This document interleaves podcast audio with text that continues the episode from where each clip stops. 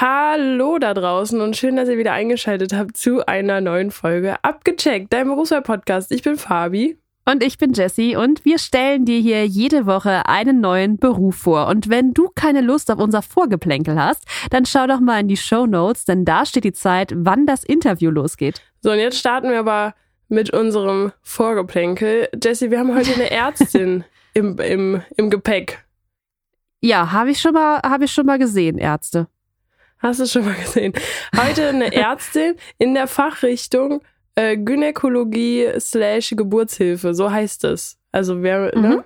So. So heißt ja auch die Folge. Ähm, das heißt, sie ist gerade dabei, ihren Facharzt zu machen.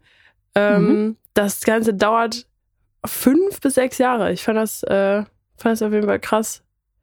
Ja, du scheinbar nicht. Das ist Nö, völlig in also Ordnung. damit habe ich jetzt gerechnet.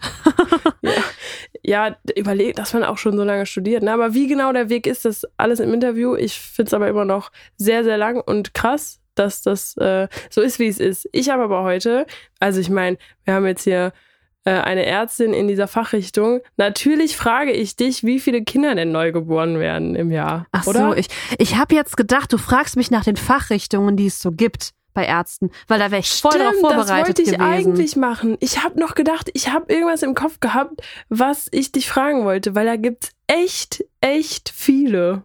Ja, da hätte ich auch ein paar nennen können. Also ich hätte wahrscheinlich nicht die Vielzahl aufsagen können, aber so, also ich könnte jetzt mal raushauen. Ja, okay, ich, ich google in der Zeit. Hau mal ein paar raus. Okay, der Gastroenterologe, der ist für den Magen-Darm-Trakt zuständig. Der Pneumologe ist für die Lunge zuständig. Der Ophthalmologe ist für die Augen zuständig, also Augenarzt. Dann gibt es den Kardiologen fürs Herz. Der, äh, ja, der Neurologe fürs, für Gehirn- und Nervensystem. Dann gibt es den Urologen für äh, hier alles, was mit äh, Pipi-Organ zu tun hat. Mir ist das richtige Wort jetzt nicht eingefallen. Ähm, dann gibt es den, ähm, wie heißt das denn? Der Röntgenarzt. Ey, der heißt, Radiologe? ja, Radiologe, Dankeschön. Ähm, mir fallen bestimmt noch mehr ein. Der Was Dermatologe denn, für was die Haut. denkst du denn, wie viele es insgesamt gibt, wenn du jetzt eine Zahl nennst? Okay, also ähm, äh, ich, kenne auf jeden Fall schon mal mindestens neun. Ich kenne aber nicht alle, also würde ich mal sagen, es sind bestimmt so 20. 34.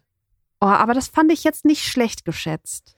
Ja, ja, ist schon ganz gut. Ich finde aber 34 auch nochmal krass viel. So, ne? Ja, das, Das- stimmt. Da, ja. Aber es gibt sogar Arbeitsmedizin. Arbeitsmedizin, Arbeitsmedizin. Haut- und Geschlechtskrankheiten, Humangenetik, ich springe öffentliches Gesundheitswesen, Pathologie, Pathologie, Äh, ja, stimmt, ja. Physiologie, Psychiatrie, Psychotherapie, Radiologie, haben wir gesagt. Rechtsmedizin ist auch eine Abteilung. Krass, Transfusionsmedizin und Strahlentherapie, Urologie. Uro Urologie hast du ja schon genannt. Also ich, ich wollte nur, Ja, ich wollte nur ein bisschen flexen eigentlich, dass ich so viele Ärzte kenne. Ja, ja, ja das stimmt. Äh, woher Aber du, du wolltest alle ja die Ärzte kennst, will man Woher? wahrscheinlich auch Aus- gar nicht. Das, das, das machen wir im Unterricht tatsächlich.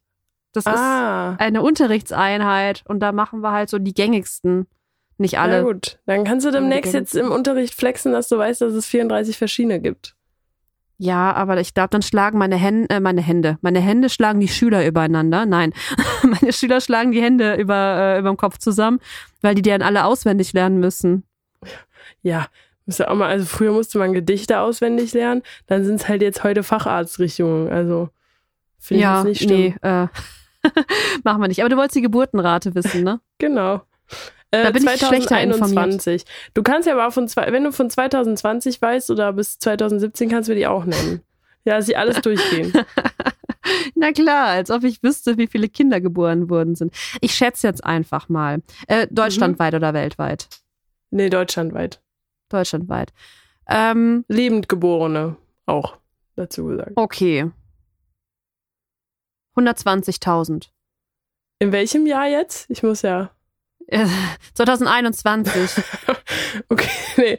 Du bist tatsächlich weit entfernt. Du hast nochmal einen zweiten Versuch, weil du so weit entfernt warst. Also ich bin wirklich ganz weit entfernt. Mhm. Ähm, warum fragst du denn in welchem Jahr, wenn es so weit weg ist? Dann weiß ich nicht, warum du mich noch fragst, in Einfach welchem random. Jahr. Einfach random.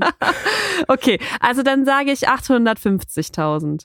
Ja, jetzt bist du schon nah dran. Also 2021 waren es 795.492.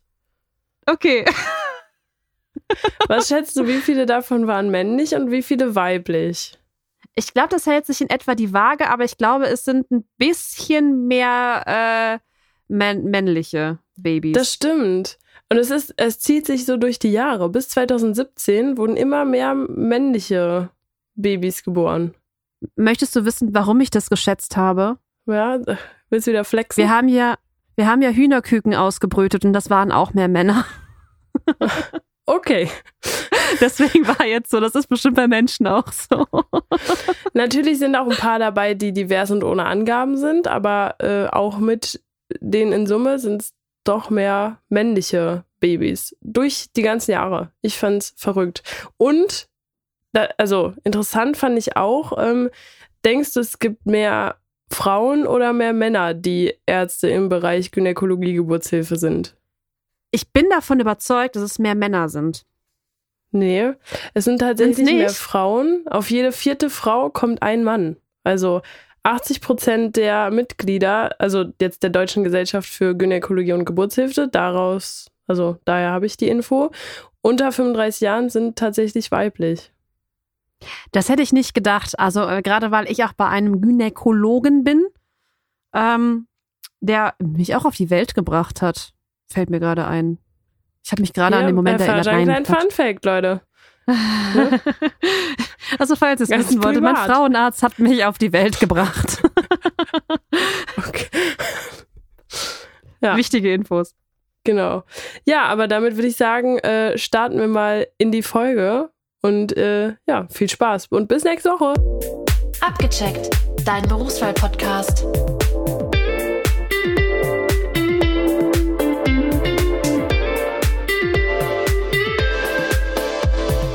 Und schon starten wir mit der Folge. Wir haben es uns hier gemütlich gemacht, ähm, mit Teechen und Schokolade. Aber wer sitzt mir denn gegenüber?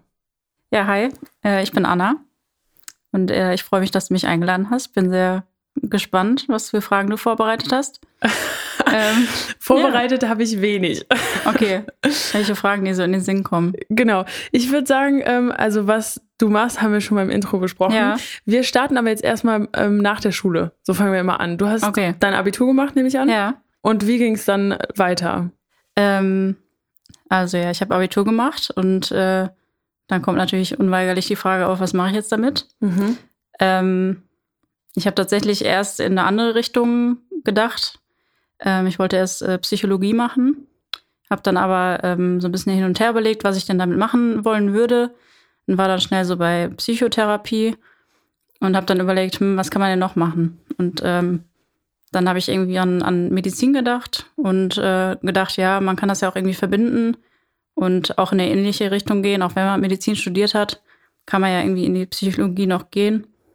Und dann, ja, habe ich ein Praktikum gemacht in einem Krankenhaus, Mhm. um das einfach mal auszuprobieren, weil ich bis dahin gar keine Berührungspunkte damit hatte und irgendwie gar nicht wusste, so wie blöd das auch klingt, äh, kann ich Blut sehen, kann ich irgendwie gut mit Menschen arbeiten, kann ich die anfassen und so weiter. Ja. Da muss man ja erstmal ausprobieren. Ja, dann habe ich ein Praktikum gemacht in einem Krankenhaus und ja, dann bin ich da irgendwie hängen geblieben.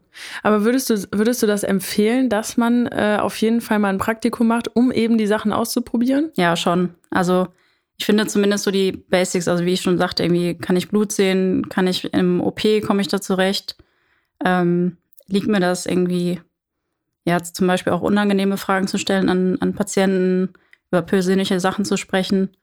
Das muss man schon irgendwie ausprobieren, ob einem das liegt. Oder ob man doch eher sagt, nee, ich will lieber irgendwie doch eher den Schreibtisch oder Aber macht man das als Praktikant dann schon, dass man äh, mit in den OP geht, um sich das einmal alles anzugucken? Ja, also ich denke mal, es kommt darauf an, wo man das macht und wie die Leute drauf sind, wo man da ein Praktikum macht. Aber ähm, wo ich war, die waren sehr cool drauf und haben echt äh, gefragt, so, wenn du Bock hast, dann assistierst du halt bei der OP. Und ich war so, okay, krass. Krass, direkt Und stand da mit deinem Tisch, ja.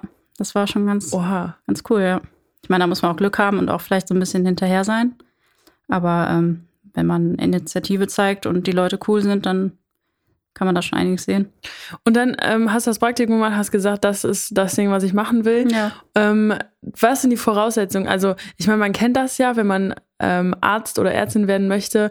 Entweder man hat einen 1-1er-Schnitt, aber selbst das ist ja noch nicht mal eine Garantie, dass man da reinkommt, stimmt. oder? Wie hast du das dann gemacht? Warst Äh, du so ein Überflieger? Ja, ich hatte tatsächlich ganz langweilig ein äh, Abi, mit dem ich äh, also die Voraussetzungen erfüllt habe, um einen garantierten Platz zu bekommen. Aber Womit bekommt äh, man den garantierten hm? Platz? Also ich hatte 1-0 tatsächlich. Ähm, das ändert sich auch. Also ich weiß, das ist jetzt auch schon wieder ein paar Jahre her, wie das inzwischen ist. Ähm, ob das ein bisschen sogar noch strikter oder lockerer geworden ist, kann ich jetzt gar nicht sagen.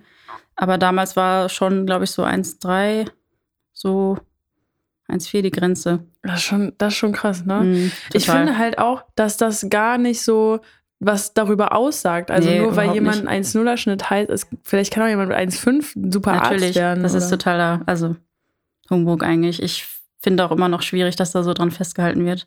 Also ein bisschen was hat sich schon getan. Also es gibt ja jetzt auch so Quoten, wie viele unabhängig vom Schnitt irgendwie reinkommen sollen. Da hat sich ja auch so ein bisschen was geändert. Mhm. Und es gibt ja auch so diese Tests, die man machen kann und äh, Medi So-called Medizinertest. sind Genau. das die? Ja. oder irgendwie äh, Jahre anrechnen lassen und so weiter. Es gibt schon. Aber trotzdem so, ich glaube, das ist immer noch so, dass der NC da die größte Rolle spielt. Wie lange studiert man? Okay, wir machen einfach bei dir weiter, bevor. Alles gut. Du hast an das Studium angefangen. Mhm. Ähm, was beinhaltet das Studium und wie lange geht das so? Sehr viel. Also schon ein sehr langes Studium, also Regelstudienzeit. Lass mich nachdenken, sind zwölf Semester. Zwölfeinhalb Semester. Das heißt, zwölf Mann, ja. Mhm. Also ein Semester ist ja ungefähr ein halbes Jahr. Also sechs Jahre muss man schon Regelstudienzeit äh, rechnen. Mhm. Ähm, kann man auch schaffen. Also wenn man jetzt nicht sagt, okay, ich will vielleicht noch irgendwie Doktorarbeit machen oder mal irgendwie ein Jahr Auszeit nehmen, dann geht das auch in sechs Jahren. Aber Für alle, die das vielleicht nicht so wissen, wie lange man studiert, ich würde sagen, Regelstudienzeit ist bei den meisten so drei Jahre. mh, ja, also wenn man so einen Bachelor-Master-Studiengang nimmt, Bachelor ist ja, glaube ich, drei Jahre zum ja, genau. Beispiel. Ja. Aber- Aber für die meisten Berufe braucht man ja eigentlich, also braucht man jetzt erstmal keinen Master. Das heißt, man kann mit dem Bachelor ja dann schon starten. Wie ist das in der Medizin? Ähm, Medizin ist ja tatsächlich über Staatsexamen, also es ist ja ein anderes System als Studiengang. Mhm. Und da braucht man halt einfach alle drei Staatsexamina, um sich Arzt nennen zu dürfen. Also da gibt es jetzt keinen Cut, wo man sagen kann, okay, ich höre jetzt auf und kann da irgendwie was mit anfangen, so richtig. Okay, das heißt, man muss also durchziehen oder man kann halt gar nichts damit machen. Genau. Kann man dann noch nicht mal irgendwie in der Richtung, dass man sagt, ich habe jetzt äh, irgendwie vier Jahre studiert, dann habe ich jetzt aber, also habe es halt nicht geschafft, kann aber damit irgendwie im Krankenhaus als Krankenpfleger oder sowas ja, also arbeiten? doch, man kann sicherlich das für andere Berufe im Gesundheitswesen irgendwie anrechnen lassen. Ich denke, das geht schon, weiß ich jetzt nicht so im Detail, aber ich denke, wenn man dann doch sagt, man macht irgendwie Ausbildung zur ähm, Krankenpflegerin, dass man oder Krankenpfleger, dass man sich das oder OP-Schwester oder so, dass man sich das schon anrechnen lassen kann. Okay, ich, also ich weiß, so ist, ich weiß nicht wie genau, aber das geht schon, klar. verstehe. Das heißt aber, du hast quasi Allgemeinmedizin angefangen und da einmal alle Fachrichtungen gelernt oder wusstest du da schon, okay, ich gehe jetzt in die Gynäkologie oder wie ihr es nennt, die Gyn? Nee, also zum Anfang des Studiums äh, war ich noch gar nicht so festgelegt. Also dieses Praktikum, wovon ich erzählt habe, habe ich in der äh, Chirurgie gemacht. Deswegen war das so ein bisschen das, was ich kannte und wusste, okay, das gefällt mir tendenziell. Mhm. Ähm, aber wie du schon sagtest, man muss halt einmal alles so abklappern. Und äh, irgendwann im Laufe des Studiums stellt man dann fest, okay, dabei habe ich mehr Bock, äh, das zu lernen als bei dem anderen Fach. Und dann kann man hinten raus das so ein bisschen lenken, wo man hin möchte. Aber da, du lernst das dann alles theoretisch oder arbeitest du dabei irgendwie schon, dass du mal guckst, okay, wie ist das so in der Praxis? Vielleicht ist das anders. Mhm. Also äh, klar ist das viel Theorie. Ähm, nach dem, ähm, jetzt muss ich gerade mal kurz überlegen, nach dem zweiten, nee, nicht nach dem zweiten, nach dem ersten Staatsexamen geht man in den klinischen Teil des Studiums. Ähm, da hat man dann viel mehr Praktisches dabei. Also vorher ist das pure Theorie sozusagen. Und nach dem ersten Staatsexamen geht man in den klinischen Abschnitt vom Studium. Und da hat man dann auch Blöcke, wo man zum Beispiel im Krankenhaus dann mitarbeitet. Okay. Und ähm, zu dem Zeitpunkt wird man noch so ein bisschen von der Uni eingeteilt, dass man ungefähr mal alles so ein bisschen sieht. Und danach kann man dann auch ähm, selber das so ein bisschen lenken, wo man hin möchte. Und wie, wie lernt man das? Also wenn du irgendwann muss man ja operieren. Also assistiert man erstmal, lernt man es dann da oder hat man irgendwie von Tieren irgendwas, wo man dran übt oder wie macht man das? Ja, also operieren ist nochmal was ganz anderes. Das, also das selbstständig zu machen, lernt man tatsächlich erst, wenn man schon fertig ist und im Beruf ist. Okay. Ähm, aber zum Beispiel in der OP assistieren lernt man quasi Learning by Doing mäßig. Also Einfach mal ist, ran da. Genau, also wenn man dann mit in den OP geht und sagt, okay, ich assistiere das, dann ja, muss der Operateur dir halt zeigen, das und das musst du jetzt festhalten, da und da brauche ich dich jetzt und deine Hand. Ähm, das ist so ein bisschen Learning by Doing tatsächlich. Aber lernt man noch nicht mal so irgendwie äh, ähm, irgendwas zusammennähen oder so? Ja, also es gibt halt so Kurse, wo man so Fertigkeiten lernt. Also zum Beispiel Nähkurs gibt es oder irgendwie Blutabnahmekurs oder Macht ihr das dann gegenseitig? Ja. Oh, das, das wäre. also es gibt so, es gibt so Kissen und so Modelle, wo man das irgendwie macht, aber das ist so zum Lernen so semi, muss man sagen. Deswegen haben wir es tatsächlich gegenseitig gemacht. Ist das schiefgegangen bei den ersten Malen? Ja, man sticht sich schon so ein paar blaue Flecken gegenseitig, klar. Oh je. Ist auch schon mal vorgekommen. Tatsächlich bin ich auch einmal fast umgekippt, als mir jemand Blut aufgenommen hat. Weil es zu viel abgenommen hat? Nee, weil ich kann, also es klingt jetzt komisch, aber ich kann das bei mir selber auch nicht so gut. Also ich habe da keine Angst vor. Und ich finde das auch nicht, also wegen der Schmerzen, aber äh, im Kreislauf habe ich da oft, ich kann bei mir auch nicht hingucken zum Beispiel. Das finde ich das war, verrückt. Ja. Und äh, ich glaube, das war sogar kein Blutabnehmen, sondern so ein Zugang legen in der, in der Hand. Und das war irgendwie im Hochsommer und keine Ahnung, das hat mein Kreislauf irgendwie nicht mitgemacht, weil die Kollegin hat das leider auch nicht direkt beim ersten Mal hinbekommen, dann so geporkelt und ja. Oh je, oh.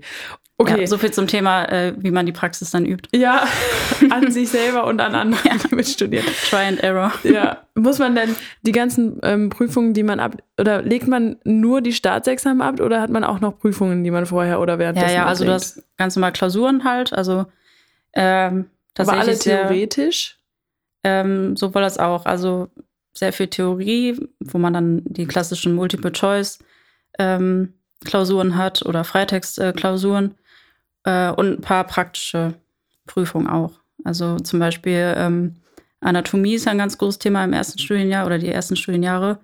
Ähm, da hat man dann auch ähm, ja halt so mündliche Prüfungen dann am Präpariertisch oder in der Histologie dann am Mikroskop oder so.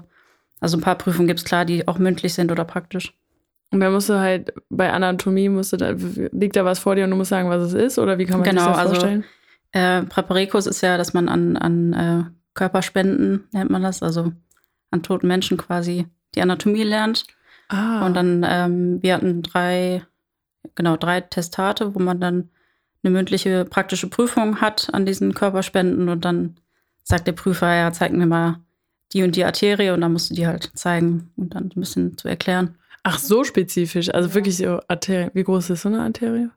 Kommt sehr darauf an, welche. Also die Hauptschlagader ist schon so wie mein Daumen. Und dann gibt es Gefäße, die so fein sind wie ein Haar. Ne? Das geht da, gibt's alles. Aber, Aber liegt der Mensch da offen dann? Ja. Und du, ah, okay. Mhm. Du musst das nicht noch dann. Okay. Nee, nee, also dafür ist der Kurs da, wo du dir das erarbeitest und das dann alles Verstehe. die Prüfung vorbereitest. Bevor es jetzt hier zu, es ist, geht jetzt sehr ins Detail. Zu, zu detailliert wird und irgendjemand abschaltet, weil er das nicht hören kann. Aber wer das äh, hört, wer das hört und es nicht hören kann, für den ist der Beruf vielleicht einfach nicht. Ja, spätestens da merken auch manche vielleicht, hm, ist nicht so meins. Ja, okay. Ähm, du hast dann alle drei Staatsexamen abgelegt. Das hat im, im besten Falle sechs Jahre gedauert. Und dann? Genau, dann ähm, ist man halt Arzt. So. Allgemein. Genau, so. also mhm. einfach Arzt ohne weitere ähm, Fachbezeichnung. Ja, und dann ähm, sucht man sich aus, worauf man sich spezialisieren möchte, welchen Facharzt man dann machen möchte. Kann man denn auch einfach, wenn du nach dem, nach dem dritten Staatsexamen Arzt bist, kann man dann auch schon arbeiten oder musst du dich spezialisieren? Nee, klar, also man kann auch ähm, ohne Facharzt arbeiten. Also ähm, entweder man macht halt eine Weiterbildung zum Facharzt und arbeitet dann darauf hin oder man kann auch tatsächlich ohne Facharzt äh, arbeiten. Das sind dann aber ähm, schon, ja, so speziellere Bereiche, also so zum Beispiel irgendwie Gesundheitsamt, ähm, so Medizin, Journalismus, in die Politik, Forschung oder so. Das kann man natürlich auch alles machen, da braucht man nicht zwingend einen Facharzt für. Aber ich denke mal, also die allermeisten, aller, allermeisten machen dann schon einen Facharzt. Und da hast du dann für dich entdeckt, äh, Gynäkologie, das ist meins, da will ich rein. ja. Und, und was, was macht man dann? Bewirbt man sich einfach irgendwo oder? Genau, also du schaust halt, also jetzt in meinem Fall Gynäkologie, Geburtshilfe, ähm, gibt es ja Krankenhäuser, die das, ähm, also die da eine Station für haben. Ähm, und dann guckst du halt einfach, wo es freie Stellen gibt, äh, gibt oder wo du dich initiativ bewerben möchtest. Ja, und dann machst du da, wirst du im besten Fall dann eingeladen, um da mal einen Tag mitzulaufen. Ja, und dann fängt man irgendwo an im besten Fall. Und das äh, hast du dann gemacht. Wie war, wie war der erste Tag dann im Krankenhaus? Wenn du weißt, so das, jetzt mache ich hier meinen Facharzt. Ja. Wie lief das ab? Also der erste Tag war tatsächlich gar nicht so spektakulär, weil man da sehr viel mit Bürokratie und irgendwelchen Sachen äh, beschäftigt ist, wie Klamotten kriegen, Namensschild, Telefon, ja, okay. Transponder ja. und so weiter. Ja. Aber so, ähm, klar, also am Anfang natürlich sehr erschlagend irgendwo, weil man denkt, man ist durch, die, durch das Studium und durch das praktische Jahr am Ende so ein bisschen vorbereitet, aber. Ist man gar nicht. Nee, also sobald man dann wirklich als Arzt dann halt auch arbeitet, ist schon was anderes. Hat also, man dann direkt auch so Verantwortung, dass man, wenn einem eine Frage gestellt wird, dass man dann halt auch abliefern muss? Oder ist das so, ich stelle mir das vor, also man ist ja noch, man ist zwar schon Arzt, aber du hast ja gesagt, noch nicht die Fachrichtung. Das heißt, ja, du fängst halt keine an. Ahnung, ehrlich gesagt. Ja. ja also, aber die Leute denken das ja, oder? Ja, ja, klar. Also da werden schon andere Anforderungen an eingestellt. Also man ist da schon man wird da anders gefordert als noch als Student, wo du auch im weißen Kittel rumrennst, aber man weiß, okay, ich bin nur Student. Mhm. Aber da musst du dann halt Entscheidungen treffen und äh, ja, Patienten stehen dir Fragen und deine Oberärzte. Ja, das ist schon eine andere Herausforderung dann. Wie ist die Abstufung Facharzt, Oberarzt? Genau, also ich bin jetzt Assistenzärztin, also ja, so nennt man das dann. Ähm, das sind dann die Ärzte, die eben in der Weiterbildung sind, um Facharzt zu werden. Ähm, dann hast du irgendwann dann Facharzt nach der Facharztprüfung. Und dann kannst du damit dann zum Beispiel Oberarzt werden. Und dann, ja, wenn man Bock drauf hat, irgendwann Chefarzt anstreben. Aber ist das einfach nur quasi so eine ähm, Beförderung oder muss man dafür dann noch Weiterbildungen machen? Ja, das ist schon so eine Hierarchie oder so eine Chronologie, die man durchlaufen äh, muss. Aber ähm, klar, sobald man Oberarzt ist oder Facharzt ist, muss man auch Weiterbildung, Weiterbildungskataloge erfüllen und so weiter. Und dann kann man erst äh, die nächste Stufe erreichen? Ähm, nee, du kannst halt, also sobald du Facharzt bist, kannst du dann, wenn du mehrere Jahre gearbeitet hast und es gibt dann eine Oberarztstelle und dein Chef sagt, ja, ich kann mir vorstellen, dass du das Zeug zum Oberarzt hast und du fühlst dich bereit dazu, dann kannst du dich darauf bewerben. Und was ist, wenn du, also du hast dann deinen Facharzt in einer, ähm, in einer Richtung, in einem Fach mhm. gemacht, sagen wir mhm. so. Ähm, was ist, wenn du sagst, nach irgendwie nach zehn Jahren, okay, jetzt will ich doch noch mal eine andere Richtung machen? Ja, kannst du theoretisch machen. Einfach so oder muss man dafür? Klar, also man kann, wenn man Bock hat, auch zehn Fachärzte machen, ne? also man kann auch noch mal neu anfangen, wenn man jetzt sagt, es gibt ja auch Leute, die zwei Fachärzte haben. Also jetzt zum Beispiel ich entdecke jetzt meine Leidenschaft für die Orthopädie, dann kann ich auch theoretisch äh, noch einen Orthopädie-Facharzt machen. Aber dann musst du noch mal als Assistenzarzt genau, in der Orthopädie dann, anfangen. Ja. Bist dann halt schon Facharzt für ein anderes Fach, aber du fängst dann quasi noch mal. Das ist nochmal ein kleiner Pups. Das ist ja wie immer, wenn man, wenn man in die Grundschule kommt, dann kommt man auf die weiterführende, genau, so fühlt man sich in der Grundschule groß und dann bist du dann auch nochmal klein. Ja, so ungefähr. Ja, man kann sich da auch immer was anrechnen lassen und so. Aber, aber gut, dann ist ja quasi ähm, dann hat man ja schon viele Möglichkeiten, was man machen kann, wenn man ja, nicht klar. halt dann gefangen ist in der Richtung. Ja, voll. Man kann ja auch innerhalb eines Faches sich noch spezialisieren. Ne? Also es geht ja immer noch tiefer und tiefer.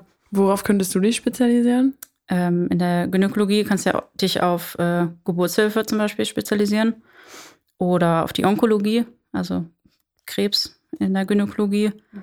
Ähm, du kannst ähm, zum Beispiel in der Kinderwunschklinik arbeiten ähm, ja, da gibt es viel. Oder in der Pränataldiagnostik. Also da gibt es sehr viele Möglichkeiten. Okay. Und wie sieht ein klassischer Arbeitsalltag bei dir aus? Gibt es das überhaupt? Ja, schon. Also genau, als Assistenzarzt muss man einmal alle Stationen so ein bisschen durchlaufen, also dass man alles von seinem Fach einmal so ein bisschen mitbekommen hat. Mhm. Ähm, ich bin ja zum Beispiel gerade halt auf einer Station eingeteilt, als Stationsärztin zuständig. Ähm, ja, das sieht dann so aus, dass ich morgens die Visite laufe ähm, also eine, alle Patienten auf Station einmal ähm, ne, durch, also einmal mit denen spreche und feststelle, wie es denen so geht.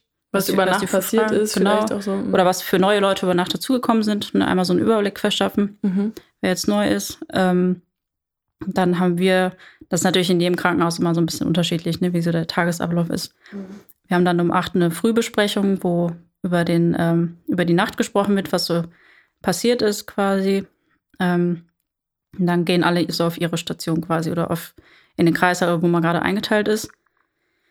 Ähm, ja, und je nachdem, wenn zum Beispiel Operationen anstehen, gehe ich dann in, den Oper in die OP, ähm, assistiere dann da. Oder kleinere Eingriffe kann ich inzwischen auch, darf ich auch selber durchführen. Was sind so kleinere Eingriffe? Ja, in der Gynäkologie zum Beispiel so, ähm, ist nicht so erfreuliches Thema, aber so bei Fehlgeburten zum Beispiel dann so eine Ausschabung oder Gebärmutterspiegelungen, so kleinere Eingriffe, genau. Ja gut, aber das gehört halt auch dazu, ne? Ja, Wenn klar. man die Richtung machen möchte. Genau, also so Sachen mache ich zum Beispiel auch selbstständig. Klar, da muss immer ein Oberarzt dabei sein, wenn ich das mache, aber äh, oder halt bei größeren OPs assistiere ich dann. Ähm, ja, wenn man dann damit fertig ist, guckt man zum Beispiel, wenn von draußen jemand reingekommen ist, ein Patient, untersucht man den, guckt, ob die wieder nach Hause können oder ob man die zum Beispiel stationär aufnimmt. Gibt es denn bei OPs, also ich versuche das halt so ein bisschen mit meinem Job zu vergleichen. Es gibt Sachen, die möchte ich unbedingt einmal machen. Jetzt ist aber so, wenn du Arzt bist, ist ja eigentlich, ich weiß nicht, ob das so cool ist, wenn man eine Sache hat, die man machen möchte, aber das gibt es doch bestimmt auch, dass du sagst, boah, die OP würde ich gerne einmal machen. Ja, klar. Also es gibt schon, ähm, da muss man sich dann auch unter den Assistenten auch zum Beispiel ein bisschen absprechen.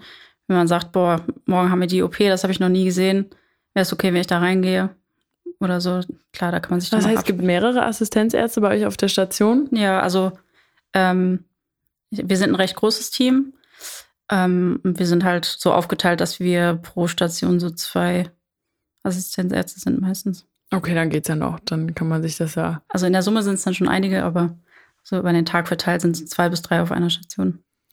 Okay, und dann ähm, hast du vielleicht eine OP gemacht, vielleicht aber auch nicht, oder gibt's jeden Tag eine OP? Nee, nicht jeden Tag. Also klar, wir operieren eigentlich jeden Tag, aber ich bin nicht zum Beispiel jeden Tag da eingeteilt, dass ich in eine OP muss. Okay. Manchmal bin ich auch nicht im OP. Und dann, was machst du, wenn du keine OP hast und die Visite ist vorbei? Chillen. Chillen. Nein. So stellt man sich das Genau. vor als Arzt. hole ich mir einen Kaffee und nee, ähm, ja, also zum Beispiel Patienten, die auf Station sind, die muss man dann versorgen. Also wenn man sagt, ja, okay, die braucht jetzt zum Beispiel mal wieder einen Ultraschall oder ähm, da muss ich einen Arztbrief schreiben, weil die nach Hause geht. Oder wie gesagt, es kommen Leute von draußen rein, die vielleicht von ihrem Frauenarzt geschickt wurden, dass wir da mal schauen und dann entscheiden, also dann untersuchen wir die und entscheiden, können die nach Hause, müssen wir die stationär aufnehmen, dann kümmere ich mich darum. Mhm. Ja, solche Sachen. Und wenn du sagst, sie werden vom Frauenarzt geschickt, wie genau unterscheidet sich die Arbeit im Krankenhaus als äh, in deinem Bereich von der in jetzt einer ganz normalen Praxis? Mhm. Also was in der Praxis stattfindet, ist ja auch viel Vorsorge. Also Mhm. so gesunde Patienten kommen und gehen zur Vorsorge, um gesund zu bleiben oder man entdeckt da halt was.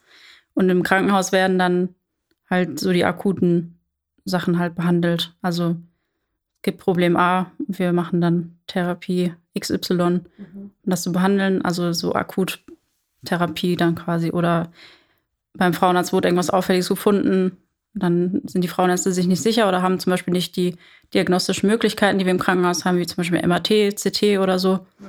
Oder es muss was operiert werden, dann kommen die zu uns. Also wir machen so die Akutversorgung von Krankheiten sozusagen.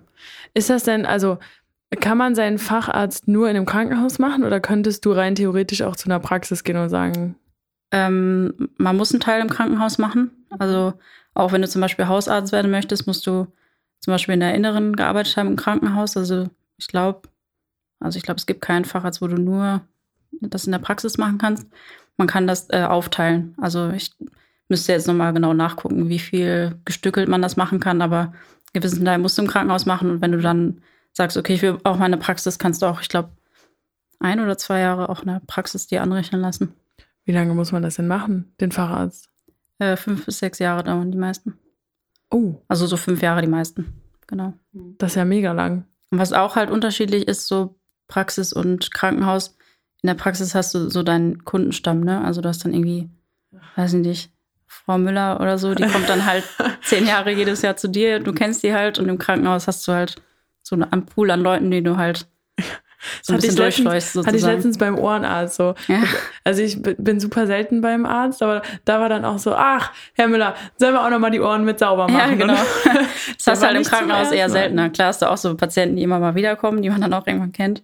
Aber das ist ja, wie ich sagte, so ein bisschen akuter. Also, ein Patient kommt, ist eine Zeit da und geht dann wieder. Ist ja eigentlich gut, wenn du nicht so die Stammpatienten hast. Ja. Ja.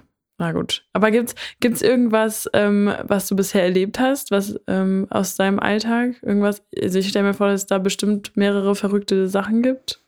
Ach ja, also das Witzige ist, so ein Querschnitt der Gesellschaft zu sehen und einfach sehr viele verschiedene Menschentypen. Das ist schon witzig. Wie auch jeder Aber- unterschiedlich mit irgendwas umgeht. Ja, auch, also zum Beispiel, ich bin ja auch teilweise in der Geburtshilfe tätig und dann auch so die Schwangeren, so wie manche mit der Schwangerschaft umgehen oder unter der Geburt sind im Vergleich zu anderen oder so, das ist schon sehr, sehr unterschiedlich. Und da erlebt man immer wieder was Neues irgendwie. Also wie Leute damit umgehen oder was sie so für Vorstellungen haben. Ja. Das ist schon interessant. Ich glaube auch gerade in deinem, in deinem Fach ist es, man hat wahrscheinlich, also so stelle ich mir das vor, korrigiere mich, wenn es anders ist, hat man auch super viel mit so schüchternen Menschen zu tun, weil es ist auch gerade ein, ein Gebiet, das macht man nicht so oft und also ja, macht man auch nicht so gerne wahrscheinlich. Wie muss man da, also was muss man bei dem Beruf mitbringen, um halt das gut meistern zu können? Mm, Also gerade Gynäkologie, Geburtshilfe ist halt sehr ja, sensibles Fach oder halt ein Fach, wo sensible Themen auch einfach an der Tagesordnung sind. Ähm, da muss man schon auch ein bisschen mehr Empathie oder Einfühlungsvermögen, denke ich, mitbringen, als jetzt vielleicht in anderen Fächern. Also du brauchst das immer in jedem Fach in der Medizin, würde ich jetzt einfach mal so sagen, aber ich möchte jetzt keine Fachrichtung degradieren. Aber jetzt vielleicht ein bisschen mehr Feingefühl als so ein Orthopäde. Wir hatten es ja gerade eben vielleicht auch schon. schon, ne? wenn irgendwie eine Fehlgeburt ist, dann sind, Ja. ist man ja sowieso Genau. schon mal irgendwie ein Ja, bisschen getroffener. Ne? ja, sowas. Oder auch bei der Untersuchung, ne? Also das ist halt schon, klar, Untersuchung im Intimbereich ist was anderes, als wenn dir jemand irgendwie sich deine Füße anguckt, so, ne? Klar. Ja.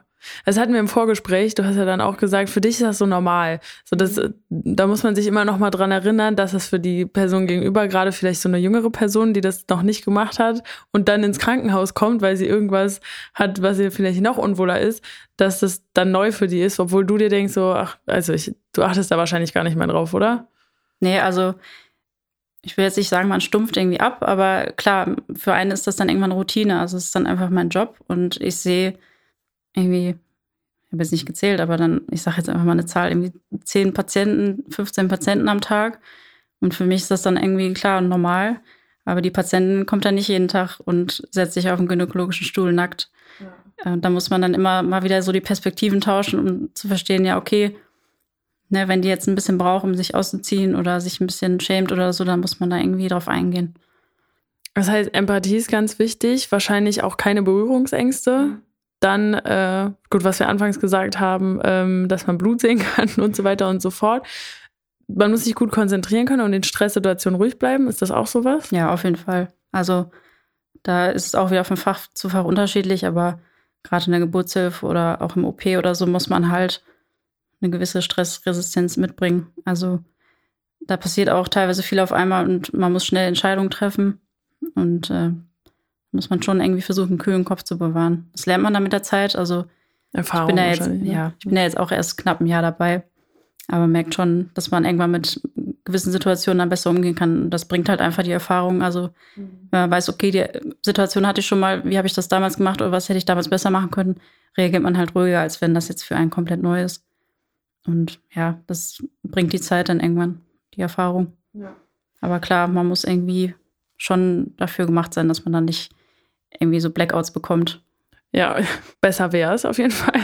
Ähm, hast du denn immer irgendwie die gleichen Arbeitszeiten oder wie sieht das so aus in dieser Richtung? Ähm, klar, es gibt so, also es ist auch wieder in jedem Krankenhaus sehr unterschiedlich. Ähm, ich kann jetzt nur für das sprechen, wo ich äh, arbeite. Ähm, es gibt halt einen ganz normalen Tag, also Regeldienst nennen wir das, wo man dann um halb acht morgens kommt und der geht dann offiziell so bis 16 Uhr. Ähm, ob man dann um 16 Uhr rauskommt, ist eine andere Frage, aber äh, Wie oft passiert es, dass man es nicht? schon eher die Regel, dass man mal halt so eine Überstunde macht, aber gut. Ähm, ja, Vielleicht der, ein Nachteil in dem Job, ja, den man einfach, ja, okay. Mhm. kommt schon vor, dass man mal länger da ist. Ja. Äh, ja, aber das ist so der Regeldienst, der so den normalen Ta Alltag darstellt. Und dann gibt's halt die Dienste, die man noch zusätzlich hat. Sowas wie am Wochenende, Nachtdienst. Also Das- Wochenenddienst. Ähm, das ist jetzt auch wieder von jeder Klinik zu Klinik unterschiedlich. Ähm, wir haben 24-Stunden-Dienste.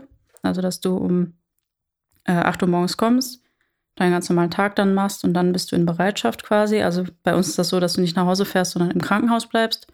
Äh, auch da übernachtest. Du äh, hast dann ein Bereitschaftszimmer. Ja, und arbeitest dann halt bis abends und wenn es ruhig ist, gehst du irgendwie ins Bett äh, irgendwann. Und wenn dann was ist, wirst du dann angerufen. Aber darfst du dann auch äh, alleine als Assistenzärztin schon so einen 24-Stunden-Dienst machen? Ja, also ich bin jetzt auch für 24-Stunden-Dienste eingeteilt. Ähm, bei mir in der Klinik ist der Vorteil, wir sind halt ein sehr großes Team, auch eine große Klinik, dass es bei uns ein bisschen getrennt ist. Also ich bin nie alleine tatsächlich. Ähm, ich habe zwar alleine 24-Stunden-Dienst, aber es ist zum Beispiel immer noch eine Kollegin im Kreissaal. Ah, okay. Ähm, Das ist ja und ganz cool dann eigentlich. genau, ähm, das finde ich ganz gut. Es gibt auch Häuser, wo du dann einfach komplett alleine bist, die ganze Nacht. Ähm, und der diensthabende Oberarzt ist auch im Haus Ah, ja. bei uns. Das ist aber auch super unterschied- unterschiedlich. Also gerade in kleineren Häusern äh, bist du dann schon alleine, hast dann halt einen Oberarzt im Hintergrund, der ist dann aber zu Hause, den musst du dann anrufen. Und das ist natürlich eine andere Hemmschwelle, Ja. dann äh, jemanden von zu Hause aus dem Bett zu klingeln, als, äh, weiß ich nicht, jemanden Der aus sowieso dem im Keller, der schon da ja. ist, halt zu rufen. Ne? Ja, klar. Wie sieht das bei dir aus? Möchtest du ähm, weiterhin im Krankenhaus bleiben? Also du hast jetzt gesagt, fünf Jahre muss man das machen. Du hast jetzt ein Jahr hinter dir. Das heißt, vier Jahre willst du die noch im Krankenhaus machen und danach da bleiben? Oder willst du vielleicht selber eine Praxis aufmachen? Kann man, wie sieht das so aus? Also aktuell bin ich da noch gar nicht festgelegt. Das wäre auch, glaube ich, zu früh, um zu sagen, also klar, es gibt auch Leute, die wissen, ich möchte jetzt zum Beispiel die Praxis von mein, meiner Mutter übernehmen oder so. Klar, es gibt's auch.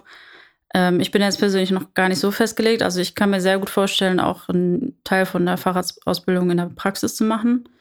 Äh, einfach um das mal mitzukriegen im Vergleich. Ähm, das macht aber erst Sinn, wenn du schon ein bisschen weiter bist. Also ähm, kann ich mir aber auch vorstellen. Ich kann mir auch vorstellen, später in meiner Praxis zu arbeiten.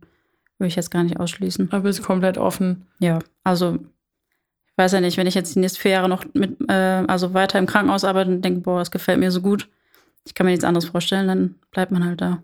Okay.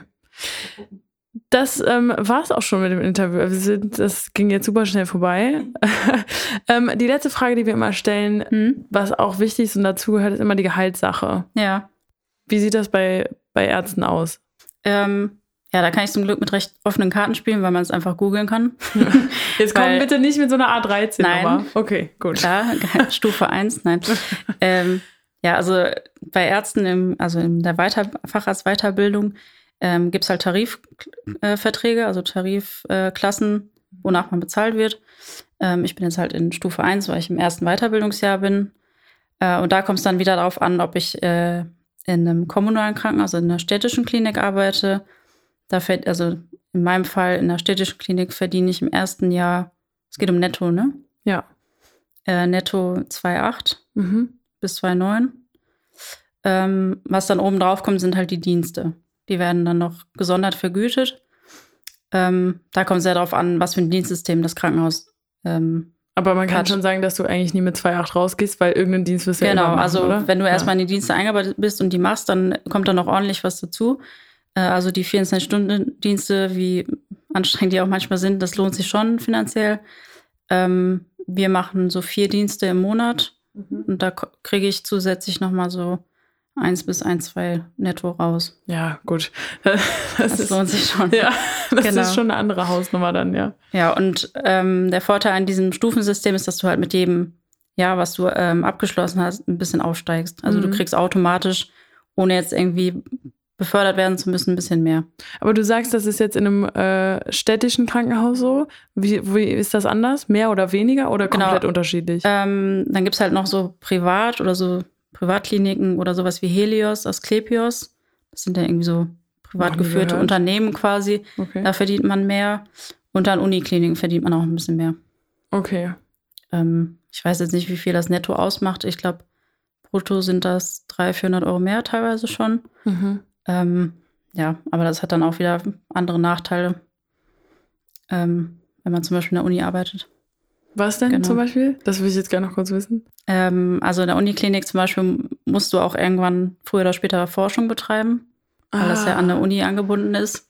Verstehe. Ja. da Sowas zum hättest du jetzt nicht so Bock drauf? Nee, also ich habe zwar meine Doktorarbeit gemacht, aber jetzt in der Forschung sehe ich mich aktuell noch nicht. Und ich glaube, ähm, das wäre was, was mich schon irgendwann Ist dann sehr theoretisch, so reizen, oder? nicht sehr reizen würde. Deswegen war Uniklinik für mich tatsächlich kein. Keine Option. Okay, ja, aber das war's mit dem Interview. Ich verabschiede mich jetzt schon mal von unseren Zuhörern. Das letzte Wort überlassen wir immer unserem Gast und das gehört jetzt dir. Ja, nochmal vielen Dank für die Einladung. Ähm, ja, wenn ihr euch für den Arztberuf interessiert, dann empfehle ich auf jeden Fall nach dem Abi mal ein Praktikum zu machen. Das ist so das, was ich mitgeben möchte, um vorher einmal zu wissen, ob das was für einen ist. Aber es ist ein toller Beruf. Kann ich jedem empfehlen. Abgecheckt, dein Berufswahl-Podcast.